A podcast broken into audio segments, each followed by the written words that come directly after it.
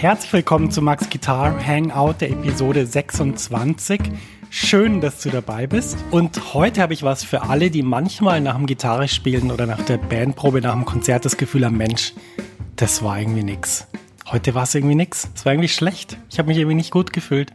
Und es klang nicht gut und ähm, die das dann so runterzieht, die dann, die dann äh, die ganze Nacht den Mitschnitt vom Konzert anhören und sich immer fragen, was, was ist falsch, was ist falsch, irgendwas, es klingt so nicht, irgendwie, ich bin nicht zufrieden.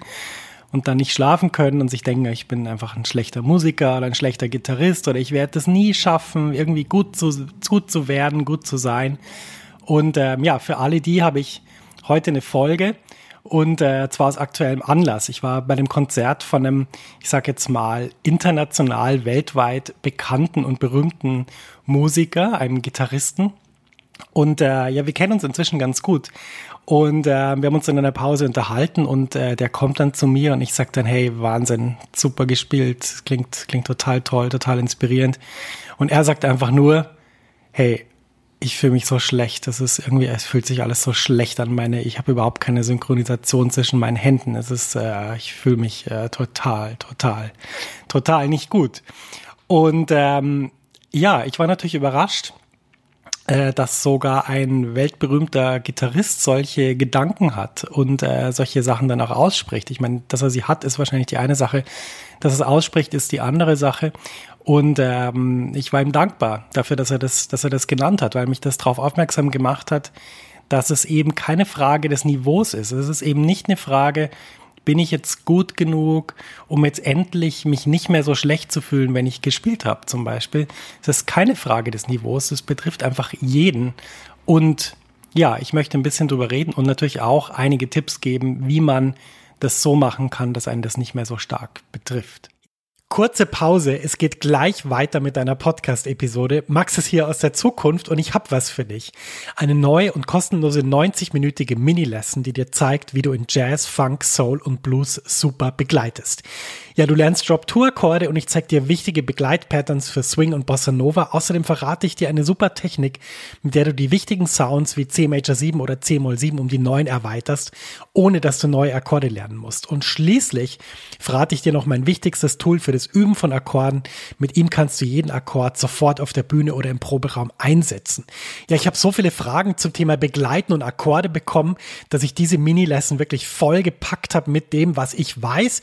Du kannst die auch sofort anschauen. Die Mini-Lesson ist ein Video und das Coole ist eben, selbst wenn es jetzt nachts um vier ist, dann kannst du die jetzt anschauen und kannst damit deinen nächsten Schritt auf der Gitarre machen. Und das wäre doch echt super cool. Ja, ich würde mich riesig freuen, wenn du dich für die Mini-Lesson anmeldest.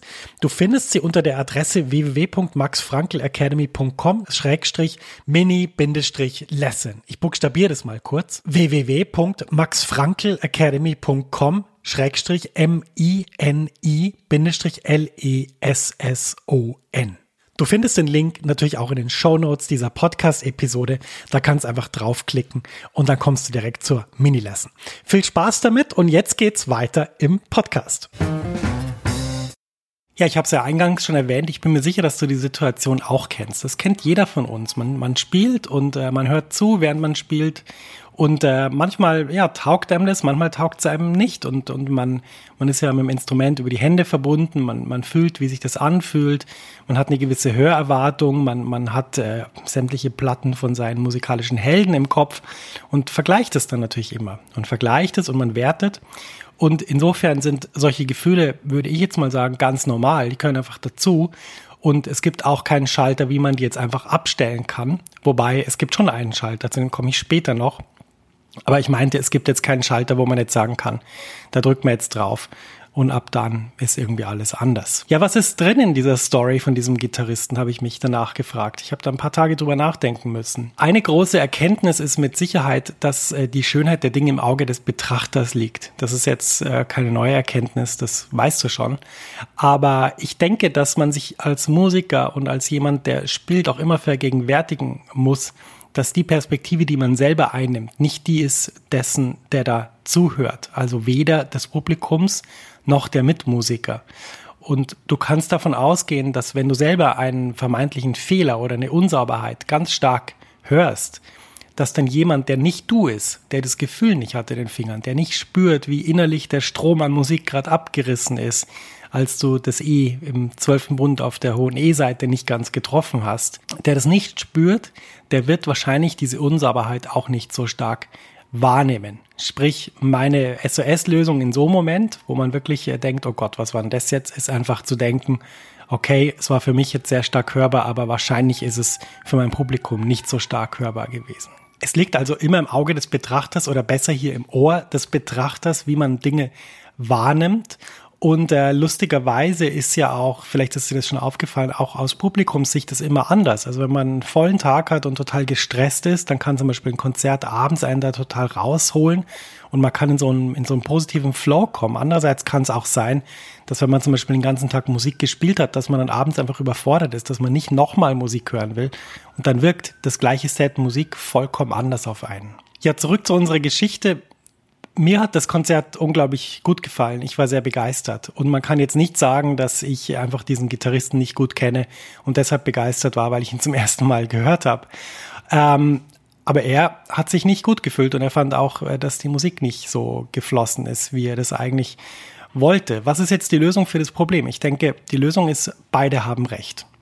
Er hat recht mit seinem Gefühl. Für ihn hat sich irgendwas nicht gut angefühlt. Und äh, ich habe auch recht, weil für mich klang alles super toll und nicht komisch. Und was man jetzt daraus lernen kann, ist folgendes. Einerseits ist es wichtig, wenn man so ein Gefühl hat nach dem Spielen, dass man das auf den Punkt bringt, was war überhaupt das Gefühl, was möchte ich denn ändern? Also nicht an meine eigene Geschichte immer zurückdenke, dann ist es oft so, dass ich zum Beispiel das Gefühl habe, okay, ähm, das war eigentlich alles ganz gut, aber bei diesem einen Stück, wo da die bestimmte Art von Akkorden vorkam, da war ich immer irgendwie ein bisschen verloren, so bei diesen, bei diesen bestimmten Akkorden. Das kann man aufschreiben und das kann man dann im Sinne von Training einfach in sein Programm einbauen und sagen, okay, hier will ich mich jetzt punktuell verbessern dann nimmt man dieses emotionale, äh, es war irgendwie nicht gut, schon mal auf so eine rationale Ebene und kann dann einfach besser damit umgehen. Und gleichzeitig weiß man auch, dadurch, dass man sich drum kümmert, dass man ja was tut. Und äh, dann gibt es auch keinen Grund mehr, sich schlecht zu fühlen. Ja, das ist die rationale Seite. Was machen wir jetzt mit dem Gefühl? Was machen wir mit dem Gefühl auf der Bühne oder im Proberaum, wo, wo dir die Stimme im Kopf sagt, Mensch, irgendwie, das ist nicht gut gewesen, was du gerade gemacht hast? Ein interessanter Gedanke, den, den ich, habe ich nicht erfunden, aber den habe ich irgendwo gelesen, ich weiß leider nicht mehr wo, ist, dass ja dieses Wertungssystem für Menschen wahnsinnig wichtig ist. Also wir müssen werten, denn wenn wir nicht werten würden, dann äh, könnten wir zum Beispiel den Unterschied nicht erkennen zwischen einer äh, Situation, die für uns potenziell gefährlich ist oder einer Situation, die für uns potenziell erfreulich ist. Und deshalb sind Wertungen eigentlich was ganz was Normales. Sie gehören zu unserem Leben dazu, genauso wie man halt dann wertet und sagt, Mensch, der Pullover für den Preis irgendwie besser als der andere. Ist alles fein. Ich will dich gar nicht vom Werten abbringen. Ähm, das kannst du ruhig so weitermachen. Aber ich möchte einen interessanten Gedanken formulieren. Und zwar, was wäre denn, wenn wir in dem Moment, wo wir auf der Bühne sind, also wo wir nicht im Trainingsmodus sind, im Proberaum, wo wir nicht üben, wo wir nicht mit Metronom üben, wo wir nicht beim Unterricht sind mit einem Lehrer, was wäre denn, wenn wir ab jetzt auf der Bühne einen Raum definieren, in dem Wertungen keinen Platz mehr haben? Sprich, was wäre denn, wenn wir sagen würden, sobald das Licht angeht, sobald wir den ersten Ton spielen, sind Wertungen nicht mehr erlaubt? Jetzt wirst du natürlich sagen, das ist ja das gleiche wie mit Denk nicht an einen rosa Elefanten. Genau, das mit den Nichtanweisungen ist ein bisschen schwierig. Deshalb habe ich einen ja, Trick für dich, den ich immer anwende, wenn so eine Wertung kommt. Wenn ich also auf der Bühne bin und spiele und mit irgendwas nicht zufrieden bin und dann innerlich so eine Stimme kommt, so, du Max, irgendwie, dein Timing ist irgendwie, ist irgendwie nicht gut heute. Oder, hä, was war denn das jetzt? Was hast du jetzt da gemacht? Jetzt hast du irgendwie, jetzt hast du über ein, über ein C-Moll 11 hast du ein S-Dur-Dreiklang gespielt. Klingt total langweilig. Weißt du das eigentlich nicht? Ich meine, da ist ja nur die, die kleine Septim, die Mollterz und die Quint drin. Sag mal, du willst doch eigentlich, du willst doch Jazzmusiker sein, du kannst doch nicht sowas Profanes spielen. Wenn also so eine Stimme kommt, dann sage ich innerlich, und das geht ganz schnell, sage ich, danke fürs Aufmerksam machen, aber mach dir keine Sorgen, ich bin absolut okay. und das klingt jetzt vielleicht so ein bisschen psychomäßig oder es klingt so amerikanisch, so diese, diese ganze Literatur, die sich damit beschäftigt, was man macht, so was man in seinem Leben ändern kann und wie man dann damit umgeht und so weiter. So meine ich es gar nicht. Es ist ein ganz kurzer Gedanke. Es ist mehr auch nicht so dieser, es ist alles okay Gedanke, sondern es ist mehr so ein Gefühl. Es ist so, hey, es ist alles in Ordnung. Es ist alles im grünen Bereich. Und wenn du dir so eine Metapher anschaffen kannst für die Situationen, dann probierst du es mal aus. Bei mir hat es extrem viel gebracht. Mit diesem Trick kann ich wirklich diese Wertungen auf der Bühne vollkommen umgehen. Ähm, und zwar nicht auf eine rationale Art und Weise, so nach dem Motto, ja, ich weiß, äh, das ist normal, dass, dass ich jetzt werte, aber das sollte eigentlich nicht so sein, weil es hält mich jetzt ein bisschen davon ab, was ich eigentlich machen sollte. Gar nicht so, sondern einfach mit diesem Gefühl, hey, es ist alles im grünen Bereich. Wie so eine Fußgängerampel, die auf grün ist und äh, es kommt kein Lastwagen. und auch kein Auto, das einen aus Versehen dann äh, ja, überfährt, weil man bei Rot über die Straße gegangen ist. Nee, es ist grün. Es ist alles grün. Und ich würde dir jetzt mal vorschlagen, dass du das mal ausprobierst. Erlaub dir ab heute, dass die Bühne oder der Proberaum, wie du das, wie du das auch immer willst, halt in einer Situation, wo du Musik spielst und nicht explizit übst, dass das ein Ort ist, wo diese Wertungen für dich keinen Platz mehr haben. Und dann denkst du an die grüne Ampel und dann Max, der sagt, hey, danke fürs Aufmerksam machen, aber es ist alles okay. Eben gerade habe ich gesagt, es gibt keinen Knopf, mit dem man dieses Wertungssystem abstellen kann. Danach habe ich es relativiert und habe gesagt, naja, es gibt da schon so ein paar Techniken. Und auf eine Technik möchte ich hinweisen, falls du sie nicht eh schon kennengelernt hast. Du weißt ja, dass ich mich sehr stark mit Flow beschäftigt habe und dass ich auch im Moment zur Zeit der Aufnahme dieses Podcasts in einem E-Book schreibe. Und das soll jetzt auch kein Sales Call sein, nämlich das Buch gibt's noch gar nicht. ähm, es ist keine Aufforderung zum Kauf, sondern es ist eine Aufforderung an dich, mal auf eine Seite zu gehen, meine Academy www.maxfrankelacademy.com slash flow und äh, da mal ein bisschen über Flow zu lesen. Denn Flow oder das Erreichen des Flow-Zustandes ist ganz stark damit verbunden, dass ein Teil im Gehirn aktiv wird, der diese Wertungen nicht so raushaut und dass der andere Teil, der gerne wertet, dass der ein bisschen weniger Gewicht bekommt. Und ich kann nur sagen, dass inzwischen übe ich üben im Flow oder ich übe im Flow seit neun Jahren und spiele auch so, dass seit ich das mache, ich kein Problem mehr habe mit diesen Wertungen. Die grüne Ampel ist eine Technik und äh, im Flow zu üben, zu Hause im Flow zu spielen und in Flow zu kommen, mit dem Instrument über die Sinne verbunden zu sein, ist eine andere Technik. Und wenn dich das interessiert, dann schau doch mal auf meiner Seite vorbei. Da findest du mehr Informationen und da werde ich dich dann auch benachrichtigen, wenn das Buch dann erhältlich ist. Gibt es nämlich so einen Button, da kannst du dich eintragen, wenn es was für dich ist. Ich sag's deshalb, weil für mich war das das entscheidende Merkmal, die entscheidende Technik, die mich wirklich äh, ja sehr viel weitergebracht hat als vorher, aber nicht nur das, sondern die mir einfach den Spaß am Üben zurückgegeben hat, den Spaß an der Musik, die Freude am, am Erleben von der Situation und nicht am sich griesgrämig Gedanken machen. Und ja, nachdem ich das neun Jahre so mit mir rumgetragen habe, ausprobiert, habe, meinen eigenen Schülern ausprobiert habe, habe ich gedacht, so, und jetzt formulieren wir das mal und jetzt schauen wir mal, ob das anderen Leuten auch hilft.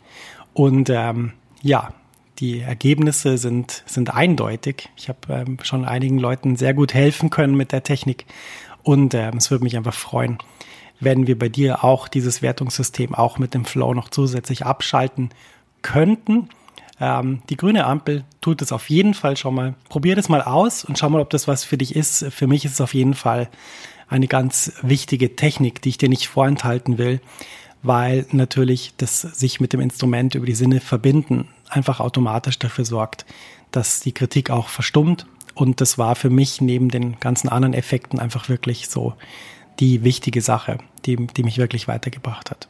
Ja, das war die heutige Folge. Es war ein bisschen kürzer. Ich habe mir vorgenommen, ein bisschen mehr auf den Punkt, ein bisschen kürzer für alle, die zum Beispiel nur 10 Minuten auf der Rudermaschine sitzen oder für alle, die vielleicht nur 15 Minuten auf dem Liegefahrrad im Fitnessstudio ihre, äh, ihr Trainingspensum abspulen, habe ich mir gedacht, Mensch, äh, für den oder für die äh, mache ich auch noch ein paar kürzere Episoden. Dann ähm, ja, störe ich nicht bei den Bauchmuskelübungen. Wenn es dann so richtig wehtut und brennt, muss man ja nicht noch jemand im Kopf haben, der ihm irgendwas erzählt. Ja, wenn dir der Podcast gefällt, dann drück doch auf Abonnieren wenn du Lust hast, hinterlass mir auch eine Bewertung bei iTunes. Ähm, das äh, bringt ganz viel, weil so werden andere Musiker und andere Gitarristen auf den Podcast aufmerksam und das unterstützt meine Arbeit total und hilft mir sehr. Also wenn du darauf Lust hast, mach doch das. Und ja, jetzt viel Spaß beim Ausprobieren von diesem Tipp und ähm, ich bin sehr gespannt zu hören, welche Erfahrungsberichte es gibt. Wenn du mich kontaktieren willst und es schildern willst, was passiert ist, dann schreib mir einfach unter max at maxfrankel.com. Viele Grüße und wie immer viel Erfolg, dein Max.